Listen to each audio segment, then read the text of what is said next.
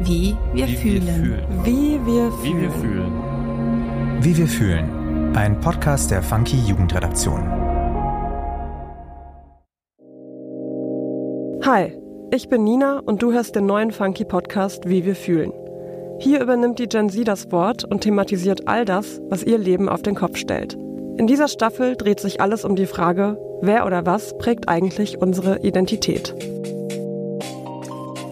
Sei ein Mann. Doch was bedeutet es eigentlich, das Mannsein, Männlichkeit? Und welche Schwierigkeiten gehen vielleicht mit den Vorstellungen von Männlichkeit in unserer Gesellschaft einher? Über diese Themen weiß Anil bestens Bescheid. Er setzt sich als UN-Botschafter der Organisation He4She für dieselben Rechte von Frauen und Männern ein, für eine geschlechtergerechte Gesellschaft. Daneben ist er übrigens auch freier Autor und hat vor kurzem sein erstes Buch herausgebracht, Im Morgen wächst ein Birnbaum. Ich werde mit Anil heute eine kleine Zeitreise machen und mit ihm darüber sprechen, warum er seinem jungen Ich einen Brief geschrieben hat, welche Vorstellungen er von Männlichkeit als Jugendlicher hatte und wie er das Ganze heute sieht. Am Ende hat er noch ein paar Tipps parat, wie vielleicht besonders unsere jungen Hörer ihre eigenen Vorstellungen von Männlichkeit kritisch hinterfragen können. Lieber Anil, es freut mich sehr, dass wir heute miteinander sprechen. Bevor wir richtig in die Folge starten, möchte ich dich gerne fragen, wie fühlst du dich heute? Ich fühle mich gut. Ich habe ähm, wenig geschlafen oder beziehungsweise nicht so gut geschlafen, aber ich will mich nicht beklagen. Ich fühle mich gut. Für diejenigen, die dich vielleicht noch nicht kennen, magst du dich einmal kurz vorstellen? Also wer bist du eigentlich, was machst du und welche Themen beschäftigen dich besonders? Also mein Name ist Firkina Natrintasch, ich bin 30 Jahre alt. Ich lebe jetzt schon seit mehreren Jahren in Berlin und schreibe vor allem über Männlichkeiten, über Rollenbilder, über Geschlechtergerechtigkeit und Ungerechtigkeit und Antifeminismus und bin in dem Rahmen auch als He4She Deutschland Botschafter tätig und versuche im Prinzip meine Stimme so ein bisschen mit in die Waagschale zu werfen und vor allem Männer dazu zu motivieren, sich dem Kampf für Geschlechtergerechtigkeit anzuschließen. Ja, und gebe eben auch Workshops, halte Vorträge, aber vor allem interessiert mich das Thema und schreibe vor allem eben aus so einer türkisch-muslimischen Perspektive, um so ein bisschen meine Männlichkeit und mich irgendwo auch zu verstehen. Über diese Themen, also im Speziellen über Männlichkeit oder das, was wir eigentlich darunter verstehen und vielleicht auch welche Probleme mit unserer Vorstellung von Männlichkeit einhergehen, darüber werde ich heute gerne mehr mit dir sprechen. Ich habe so ein bisschen überlegt, unser Publikum, unsere HörerInnen sind ja etwas jünger, also zwischen 14 und Anfang 20 und die Themen, die du behandelst, sind so manchmal sehr groß und können auch teilweise sehr komplex sein und deswegen bin ich in meiner Vorbereitung dann mal auf so einen Instagram, Twitter Deep Dive gegangen und bin dann auf einen Newsletter von dir gestoßen und habe da was Interessantes gefunden. Und zwar hast du einen Text geschrieben, der den Titel trägt, ein Brief an den, der ich hätte sein wollen. Und darin schreibst du aus heutiger Perspektive, so glaube ich, an den jugendlichen Anil. Und es geht darum, auch um unterdrückte Emotionen, um vielleicht die Suche nach Zugehörigkeit und Sicherheit im eigenen sozialen Umfeld. Und ich muss sagen, mich hat dieser Brief sehr berührt. Und ich würde dich gerne fragen, worum geht's da eigentlich genau und warum hast du diesen Brief eigentlich geschrieben?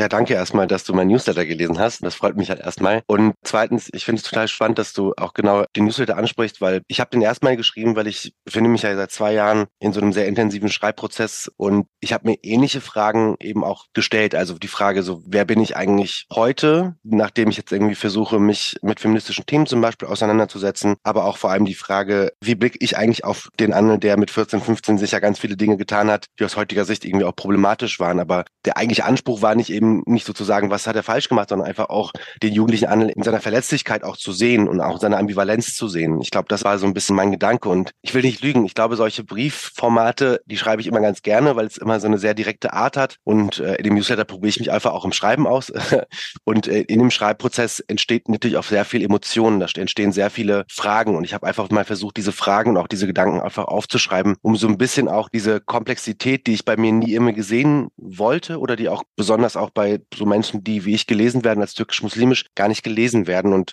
es war einmal mein Versuch zu fragen, okay, Anne, ich sehe dich in deiner Fragilität, ich sehe dich in den Dingen, die du dich früher vielleicht nicht getraut hast zu sagen und das einfach mal sichtbar zu machen und da vielleicht auch so ein kleines Angebot zu machen an diejenigen, die vielleicht ähnliche Fragen haben. Und natürlich geht es auch immer um Emotionen, aber es geht vor allem auch um die Frage, wie viel von mir lasse ich eigentlich zu? Und ich will eigentlich dafür sorgen, dass mein Jugendliches ist, wenn es heute noch mal leben würde, all diese Fragen zulassen darf und sich auch verletzlich zeigen darf. Genau, deshalb habe ich diesen Brief geschrieben, weil ich meinem Jugendlichen nicht ein Angebot machen wollte und sagen wollte, es ist okay, wie du bist und es ist okay mit den Fragen, die du hast. Ich sehe dich und ich fange nicht auf.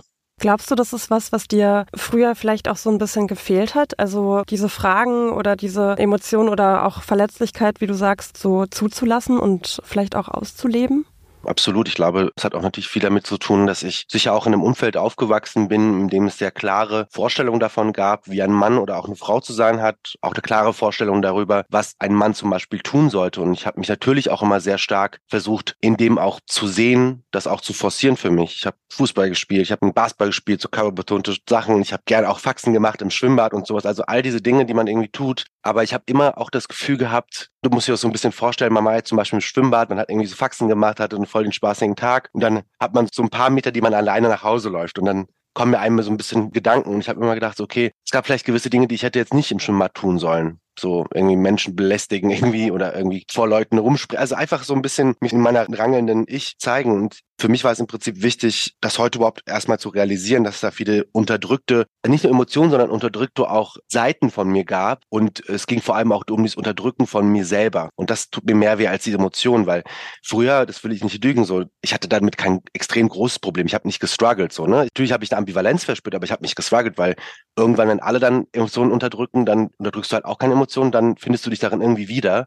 Aber heute würde ich sagen, da ist schon sehr viel passiert und ich habe einfach viel von meinem Ich irgendwie nicht zeigen können und heute versuche ich das irgendwie nachzuholen irgendwie. Finde ich total spannend. Ich habe auch, ich glaube, das war ein Video für eine Kampagne und da hast du, glaube ich, sowas gesagt wie irgendwie vor drei Jahren haben dich diese Themen vielleicht noch viel, viel weniger berührt und heute merkst du, dass dich das eben sehr beschäftigt oder fast alles in deinem Leben betrifft. Ich finde es so immer ganz spannend zu fragen, wann kam denn eigentlich der Punkt, wenn man das überhaupt so genau sagen kann, wo du dann angefangen hast, dich mehr mit diesen Fragen zu beschäftigen oder das so mehr zu reflektieren? Könntest du das benennen? Die Frage wird man tatsächlich häufiger gestellt und ich glaube, ich gebe immer wieder auch eine andere Antwort. Aber ich glaube, es gibt so zwei Dinge, die ich auf jeden Fall immer sagen kann. Es, es gibt einerseits, hatte ich ja eben auch schon ein bisschen erwähnt, ich habe immer schon auch eine Ambivalenz verspürt in der Art und Weise, wie ich aufgewachsen bin, in Dingen, die ich eigentlich nicht tun wollte, aber dann doch getan habe. Und es hat immer so ein paar Fragen offen gelassen. Also das Leben geht weiter, aber diese Fragen sind in meinem Gedächtnis irgendwie geblieben. Und ich habe irgendwann einfach angefangen, diese Fragen, die irgendwann auf dem Weg zurückgelassen worden sind, einfach mal aufzugreifen und mein heutiges Ich zu werfen. Einfach vor mir und dann zu fragen, fragen, okay, früher hast du das und das gemacht. Das war eigentlich nicht cool, aber es hast du halt trotzdem gemacht. Und dann zu fragen, okay, hä, wenn du es heute machen würdest, würdest du es genauso machen? Und dann habe ich oftmals diese Fragen für mich mit Nein beantwortet. Aber, und das ist, glaube ich, das Allerwichtigste, vor diesem ganzen Hintergrund, dass mich in Anführungszeichen selbst reflektieren und mir andere Fragen zu stellen über mein heutiges Ich, da steckt natürlich einfach sehr viel Arbeit und emotionale Kehrarbeit auch von Freundinnen drin, von meiner Freundin, aber auch von Freundinnen, die auch ganz bewusst mich auf Grenzüberschreitungen auch angesprochen haben. Also diese Dialoge und diese Ausredung und auch dieses ermahnen. Das hat natürlich extrem viel in mir ausgelöst. Da steht vor allem das dahinter. Aber ich glaube, es hat sich auch passenderweise auch ergänzt, auch mit dieser Unsicherheit, die ich immer so Anfang der 20er so ein bisschen auch verspürt habe. Und dann habe ich mich einfach irgendwann mal gesagt, okay, ich glaube, es würde mal gut tun, all diese Fragen, all diese Unsicherheiten, all diese Grenzüberschreitungen aus meiner Vergangenheit heute mal aufzuschreiben. Und dieses Aufschreiben hat sehr viel in mir ausgelöst. Und es hat, war dann im Prinzip wie so ein Schneeballeffekt. Ich habe einmal angefangen und dann konnte ich nicht mehr aufhören. Und habe jedes Mal gemerkt, wenn ich immer eine Sache, die mich beschäftigt hat, also sei es jetzt zum Beispiel, wenn ich über Care-Arbeit schreibe, über wie ich Art und Weise, wie ich jetzt in meinem familiären Kontext aufgewachsen bin, wenn ich über ähm, zum Beispiel Beschneidung aus sowas geredet, also all diese Dinge, die irgendeiner Form immer auch mit Männlichkeit zu tun hatten, hat immer wieder irgendwo so einen Knopf in mir gedrückt und hat gesagt, okay, Anne, jetzt bist du schon diesen einen Schritt weitergegangen und zurück kannst du und willst du nicht mehr. Und das heißt jetzt nicht, dass ich dann sage, so, ich habe früher auch nicht gedacht, oh, ich muss jetzt meine Rettung im Feminismus sehen, aber irgendwie finde ich schon, dass mir sehr viel gebracht hat im Sinne von, ich hatte Fragen und der Feminismus hat nicht gefragt, ob diese Fragen gut oder schlecht sind, sondern hat gefragt, es ist gut erstmal, dass du diese Fragen stellst. Und deshalb habe ich diesen Zugang dazu gefunden. Und ich kann es nicht pinpointen, aber es war schon so vor vier, fünf Jahren. Es gab viele Gespräche mit Freundinnen, aber auch viele Gespräche, die ich mit mir selber geführt habe, die dann zu Gesprächen im öffentlichen Raum geführt habe, nämlich dass ich dann einfach angefangen habe, darüber zu schreiben. Und das war der erste Artikel in dem Missiger Magazin. Ja, spannend. Du hast eben auch so von Grenzüberschreitungen gesprochen oder dieses Stichwort genannt. Kannst oder willst du da vielleicht Beispiele geben, um das vielleicht so ein bisschen greifbarer zu machen? Das sind so Sachen, mit denen viele Jungs aufwachsen, die als normal gelten, nämlich zum Beispiel irgendwie Flirtverhalten, das nicht äh, consensual ist oder sowas. Früher bei so Faschingspartys mit 13, 14 zu sagen, boah, ich tanze jetzt voll an, weil ich Bock auf dich hab und sowas oder nur auf Partys zu gehen, weil man irgendwie Mädels abschleppen will und sowas. Also mit diesen Gedanken und auch mit diesem Anspruch an zum Beispiel Partys bin ich total aufgewachsen oder auch homo-, inter- und transfeindliche Witze zu machen, sexistische Witze in der Umkleide zu machen, ja, also all diese Dinge, die man, glaube ich, auch kennt. Also man wächst da in so eine sogenannte Rape-Culture rein. Das ist das auf jeden Fall, aber auch zum Beispiel zu Hause überhaupt gar nicht sensibilisiert dafür zu sein, dass man zum Beispiel mal der Schwester oder der Mama in der Kehrarbeit unterstützt oder sowas. Auch das und es hat auch gar nichts damit zu tun, dass ich jetzt in einer muslimischen Familie oder so aus aufgewachsen bin, sondern es ist ja ein generelles Problem. Und damit bin ich natürlich auch aufgewachsen. Also das sind ja auch Grenzüberschreitungen letztendlich, weil sie Menschen in ihrer Selbstentfaltung auch einschränken. Ich habe jetzt auch nicht vor vier, fünf Jahren gemerkt, ah, das ist diese Komplexität von Grenzüberschreitungen und das ist diese Komplexität, die durch Männlichkeit in irgendeiner Form beeinflusst wird. Natürlich nicht. Und ich finde es aber auch wichtig, dass wir zum Beispiel über so sexualisierte Gewalt sprechen oder geschlechtsspezifische Gewalt. Aber mir schließt sich gerade überhaupt dieses ganze Thema Auswirkungen von und durch Männlichkeit jeden Tag irgendwie neu. Und das macht es einerseits total spannend für mich und einerseits aber auch total erschreckend, weil man so viel einfach dekonstruieren und verändern muss.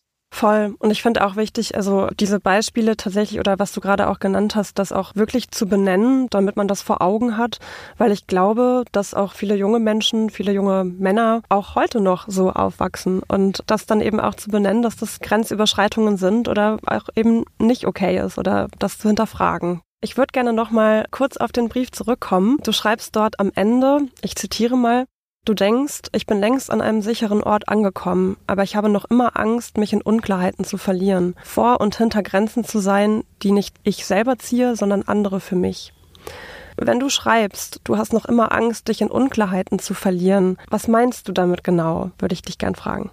Ich glaube, wenn du mich das jetzt so fragst, weiß ich das selber überhaupt nicht genau. Es hat sich vielleicht einfach so gut angefühlt, das einfach so aufzuschreiben, es gut klang. Nein, ich meine natürlich damit zweierlei. Also einerseits, ich glaube, so eine grundsätzliche Haltung von, okay, ich glaube, ich habe Angst, mich auch in so offenen Fragen zu verlieren, einfach weil ich das Gefühl habe, dass ich diesen Prozess jetzt durchmache oder am Beginn dieses Prozesses bin, mich irgendwie in einer Form feministisch zu reflektieren, das natürlich mit sehr viel Unklarheiten verbunden ist, nämlich nicht mehr genau zu wissen, wo mein Platz ist, nicht mehr genau zu wissen, was ich tun und lassen kann, wie ich mich anziehen kann, wie ich sprechen darf und wie ich mich einfach auch gegenüber anderen Menschen verhalte. Und ich glaube, mit dieser Unklarheit ich habe auch Angst, mich dann natürlich darin zu verlieren, einfach weil ich dann nicht mehr weiß, wo vorne und hinten ist, auf gut Deutsch gesagt. Gleichzeitig heißt es aber auch, diese Unklarheit kann ja auch eine gewisse Form von Sicherheit danach bringen. Und das ist, glaube ich, das Wichtige für mich. Also mit der Angst ist ja immer auch eine Hoffnung verbunden. Und die Hoffnung ist, sich in diesem Verlieren irgendwie auch irgendwann an den Punkt zu gelangen, zu wissen, ich glaube, es geht nicht darum zu wissen, was man da oder da ist, sondern das Leben ist in einer Form auch mit Unklarheiten verbunden und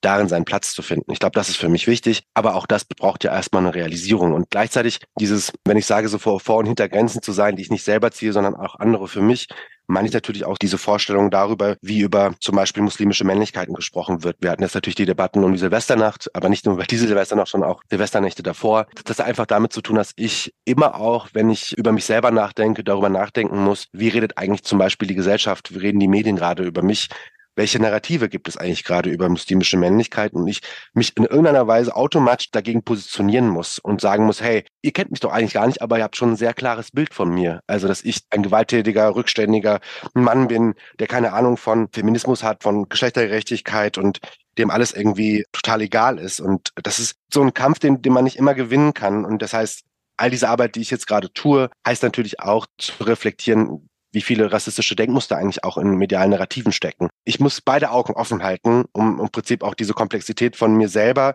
als auch den Menschen, die so gelesen werden, wie ich auch zu sehen. Aber all das entsteht ja auch natürlich nicht im luftleeren Raum. Das ist eine Sache, die sich historisch entwickelt hat. Und da ist natürlich schwer, dann auch sowas aus den Köpfen zu bekommen. Also wenn zum Beispiel auch so ein März von kleinen Paschas und sowas redet, das sind ja orientalistische Narrative, die da bedient werden, aber die wirken halt sehr stark. Man kann das irgendwie ablehnen und sagen, das interessiert mich nicht, aber die Leute, die er anspricht, die interessiert das. Und die haben dann natürlich auch eine Vorstellung dann über mich und machen dann auch Politik gegen Menschen wie mich zum Beispiel. Und das ist die Schwierigkeit. Aber das meine ich quasi mit Vor- und Hintergrenzen sein, die ich nicht selber ziehe, sondern andere für mich. Darin liegt auch eine Ohnmacht, aber gleichzeitig auch da.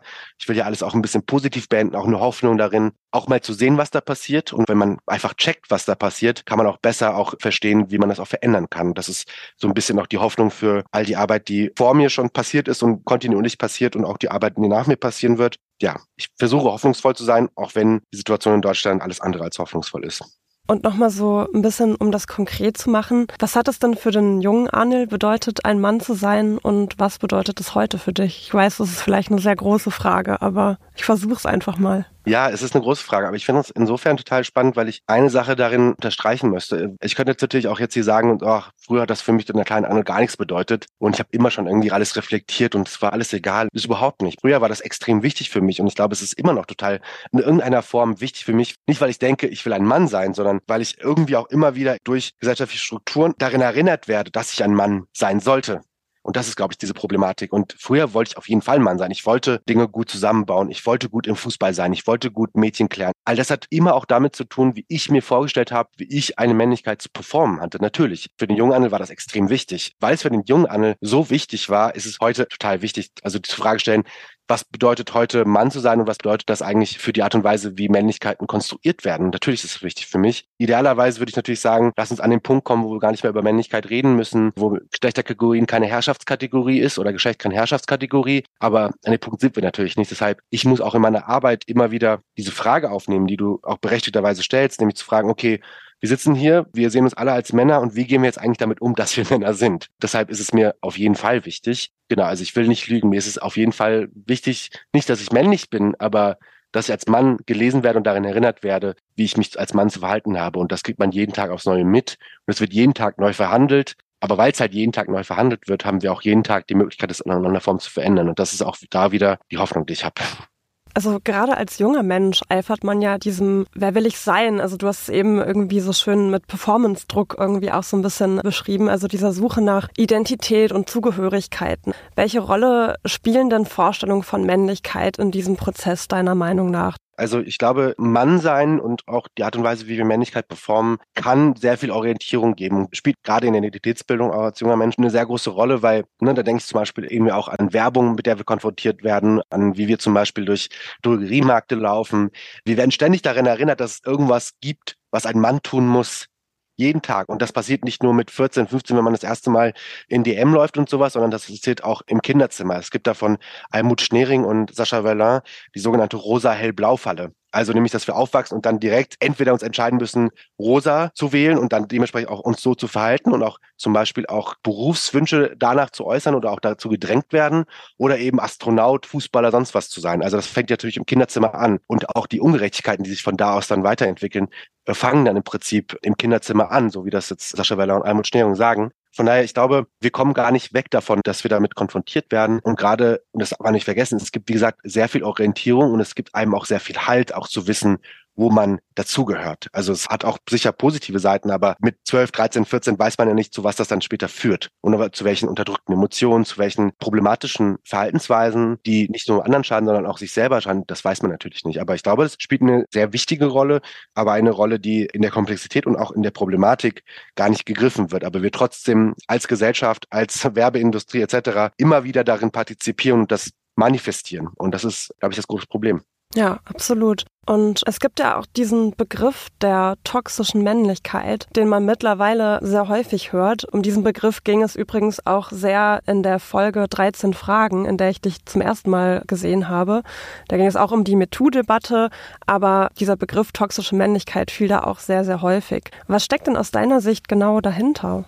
Ich glaube, das Problem an dem toxischen Männlichkeitsbegriff ist, dass er eigentlich sehr verkürzt dargestellt wird. Einerseits als auch über die Gefahren auch nicht in der Komplexität und Ganzheitlichkeit auch verstanden wird. Also toxische Männlichkeit ist erstmal auch so ein Begriff, der, ich glaube, seit so vier, fünf Jahren zumindest eine Form von Sichtbarkeit erfahren hat. Gerade auch jetzt im Kontext von Donald Trump und auch den Debatten um MeToo, aber auch um diesen Locker Room Talk, wo Donald Trump ja blödes Zeug gelabert hat. Aber den Begriff gibt schon ein bisschen länger. Vielleicht einen kurzen Exkurs dazu, weil ich das total wichtig finde. Er ist in den 80er Jahren aus der sogenannten mythopoetischen Männerbewegung entstanden. Es gab da damals so ein Buch von Robert Bly, Eisenhans auf Deutsch, wo er so ein bisschen die Frage stellt, okay, das sind die Kinder von Eltern, die im Zweiten Weltkrieg waren. Es gab irgend so ein sehr toxisches und sehr problematisches Männlichkeitsverhalten während des Krieges und wie schaffen wir es jetzt einfach, das irgendwie auch zu reflektieren? Also ich glaube, die grundsätzlichen Fragen waren erstmal wichtig, aber diese mythopoetische Männerbewegung, wie der Name auch schon sagt, hat dann sich die Frage gestellt, okay, wie finden wir eine wahre Männlichkeit statt einer giftigen Männlichkeit? Und das Problem war, und dann trifft es das im Prinzip in antifeministische Haltungen wieder, sagt er so, ja, Frauen haben im Prinzip Kindern keine richtige Männlichkeit beigebracht und wir müssen sie quasi in so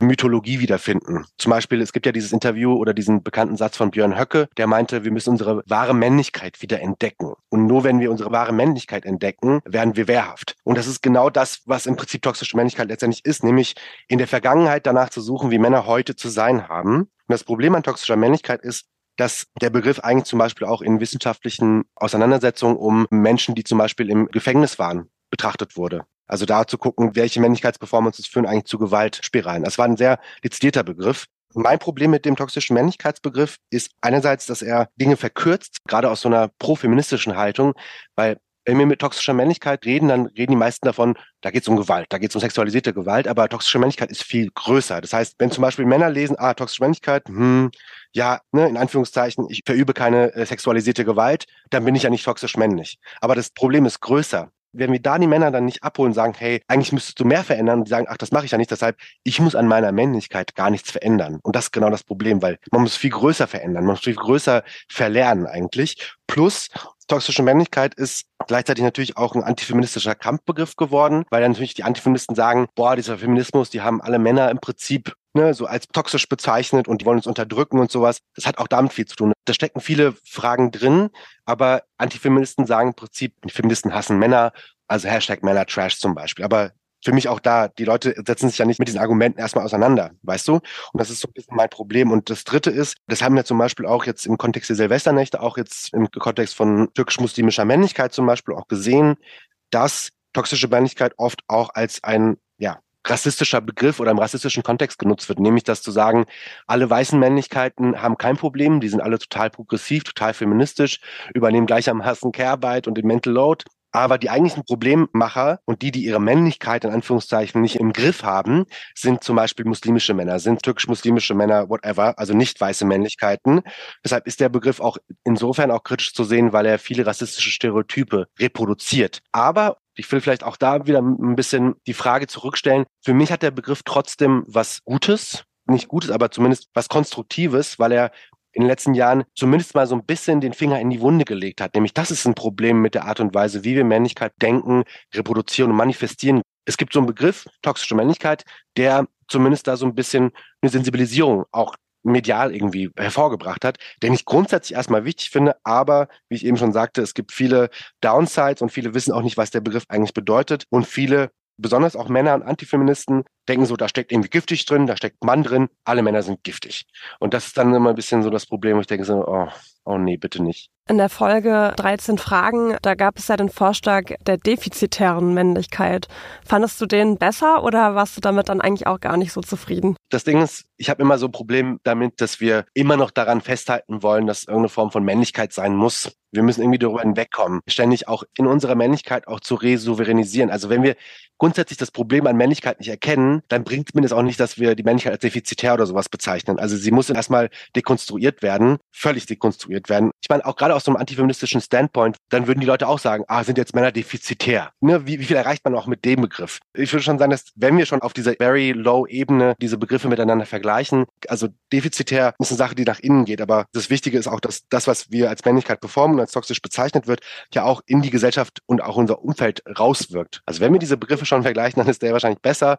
Aber ich finde natürlich beide so ein bisschen problematisch. Aber es gibt ja auch dieses Saying, dass dann alle Leute sagen, ach, ist jetzt Männlichkeit per se toxisch oder sind Männer vor allem per se jetzt toxisch? Und ich glaube, da fängt schon an, dass die Leute eigentlich keine Lust haben, das zu verstehen. Natürlich sind nicht Männer per se toxisch. Das hat auch nie jemand gesagt. Es ist die Art und Weise, wie wir denken, dass Männer zu sein haben. Und das wird toxisch. Dass jetzt man diesen toxisch Begriff nutzen, diesen chemischen Begriff, I don't know. Aber trotzdem, er ist giftig und er führt zu Problemen, er führt zu Verletzungen, er führt zu Gewalt. Was ist das nicht, wenn nicht giftig? Ne? Also, aber natürlich, Männer sind nicht per se toxisch, aber so wie viele Männer denken, dass sie zu sein haben, ist auf jeden Fall toxisch. Ja. Also wir merken, das ist ein ganz schön großes Thema, aber danke dir auf jeden Fall für deine Klarstellungen und den Exkurs auch. Ich würde jetzt tatsächlich auch schon zur letzten Frage kommen. Deinem jugendlichen Ich hast du nun schon einen Brief geschrieben. Was würdest du denn vielleicht unseren jungen Hörern mit auf den Weg geben, die vielleicht auch gerade so ein bisschen auf der Suche nach dem Ich, nach ihrer Identität oder so nach ihrem Standing sind? Vielleicht kann ich so ein bisschen aus der Perspektive sagen, was mir geholfen hat zumindest. Und mir hat geholfen, ganz konkrete Dinge. Einerseits zum Beispiel mein Instagram und mein Social Media Feed aufzuräumen und mal zu gucken, wem folge ich da eigentlich? Wie sieht mein Algorithmus aus? Weil man verbringt so viel Zeit darauf, das hat mir geholfen, einfach mal zu sagen, okay, ich folge jetzt feministischen Accounts, ich versuche auch aktiv zuzuhören, ich versuche aktiv dazu zu lernen. Das heißt nicht, man muss jetzt in die Bibliothek gehen und dann feministische Literatur direkt lesen. Idealerweise ja, aber man muss im Kleinen anfangen, nämlich auch durch Videoinhalte sich mit anderen Lebensrealitäten auseinandersetzen. Das hat mir geholfen, erstens. Zweitens hat mir geholfen, aufzuschreiben, Dinge, die irgendwie sich unsicher anfühlen, so ein bisschen Fragen zu haben, das einfach mal aufzuschreiben, weil durch das Aufschreiben entwickelt sich manchmal, für mich hat es das auf jeden Fall so angefühlt, so eine emotionale Kraft, die dann wieder zurück zu mir wirkt. Und das finde ich total wichtig. Also habt Fragen, eure Fragen sind valide und besprecht diese Fragen und vor allem an alle junge Männer, die irgendwie Fragen haben, versucht auch, auch mal mit euren Jungs über persönlich zu sprechen. Versucht auch mal euch in euren Emotionen abzuholen. Es ist gar nicht schlimm, Emotionen zu zeigen. Es ist gar nicht schlimm, auch voreinander zu weinen. Also ihr könnt alles das, was ihr da tut, macht ihr zum Beispiel auf dem Fußballplatz. Aber warum nicht auch außerhalb des Fußballplatzes? Und es ist total wichtig, dass wir auch untereinander, unter Männern auch ein Gefühl füreinander kriegen, uns auch irgendwie mit unseren Herzen sehen. Und das ist eine Sache, die ich mir extrem wünsche. Und dritten oder dritten und viertens, ich weiß, ihr habt viele Fragen. Ich weiß auch, dass ihr viel auf Social Media hängt, aber ich will einfach, dass ihr versteht, dass ihr eine Verantwortung dafür habt, wie diese Welt von morgen aussieht. Und wir müssen uns als Männer und auch junge Männer zumindest als Personen verstehen, die diesen Prozess mit begreifen können und mit verändern können. Und dieses Potenzial sehen viele Männer eigentlich gar nicht, aber wir haben auch auf jeden Fall die Möglichkeit, diese Welt, die gerade auf Ungerechtigkeiten gebaut ist, irgendwie ein bisschen besser zu machen. Deshalb wünsche ich mir, sprecht eure Gefühle, fragt, wie ihr behilflich sein könnt, umarmt euch viel mehr, gebt euch mehr Küsschen und seid vor allem offen für eure Gefühle. Eure Gefühle sind valide, eure Fragen sind valide. Und wenn ihr Fragen habt, es gibt viele coole Antworten, die ihr auch in feministischer Literatur in der Denkart finden könnt und lasst euch darauf ein, weil es macht euer Leben wirklich nur besser. Sehr schön. Danke, Anil. Das waren drei oder vier tolle Punkte, die du genannt hast. Und ich danke dir an dieser Stelle für dieses inspirierende Gespräch. Ich hoffe, es war für dich auch irgendwie spannend, nochmal vielleicht so ein bisschen über dein junges Ich zu sprechen. Danke dir. Das Gespräch mit Anil fand ich sehr inspirierend. Ich fand besonders seine Beispiele anschaulich, in denen er über Grenzüberschreitungen im Jugendalter gesprochen hat. Übergriffiges Flirtverhalten beim Feiern gehen oder auch die Selbstverständlichkeit, mit der man Frauen in der Familie die Care-Arbeit übernehmen lässt. Er hat zumindest für mich besonders gut greifbar gemacht, warum Männlichkeit auf keinen Fall per se toxisch ist, warum es aber gut ist und sehr wichtig, bestimmte Verhaltensweisen und Vorstellungen kritisch zu hinterfragen und warum sich Männer mehr Umarmungen und Küsschen schenken sollten. Vielen Dank, Anil, für das tolle Gespräch und euch vielen Dank fürs Zuhören. Wie wir fühlen. Ein Podcast der Funky Jugendredaktion. Produktion und Redaktion Nina Sabo. Schnitt und Sound Markus Klose.